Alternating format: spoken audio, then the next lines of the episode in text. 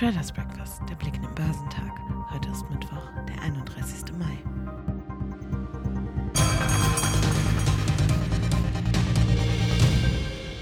Anleger warten ab, bis dem unlängst erzielten Kompromiss im US-Schuldenstreit am Mittwoch auch der US-Kongress zustimmt. Dessen Entscheidung ist noch nicht sicher. Bis zu einer endgültigen Einigung bleibe die Volatilität am Markt wohl erhöht, schrieben Analysten. Es bleibe ein gewisses Restrisiko, denn nichts ist erledigt, bis es erledigt ist, erläuterte Analyst Konstantin Oldenburger vom Handelshaus CMC Markets. Der Hang Seng Index in Hongkong fiel um mehr als 2% auf ein neues Tief für 2023, während die asiatisch-pazifischen Märkte am Mittwoch überwiegend fielen.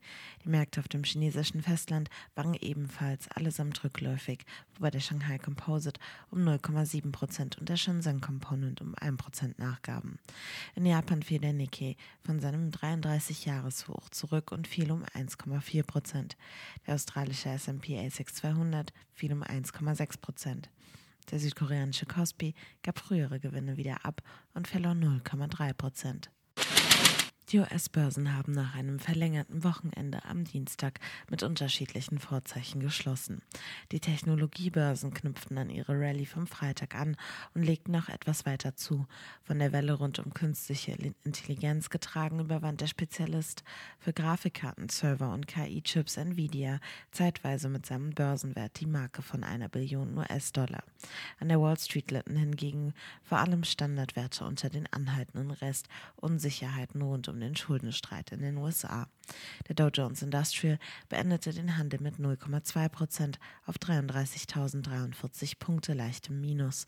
Der marktbreite S&P 500 schloss prozentual unverändert auf 4.206 Zählern.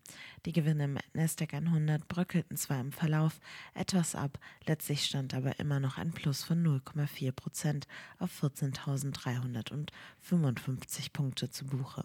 Der technologielastige Auswahlindex hatte bereits in der vergangenen Woche um fast 4% zugelegt und damit das Niveau vom April 2022 zurückerobert.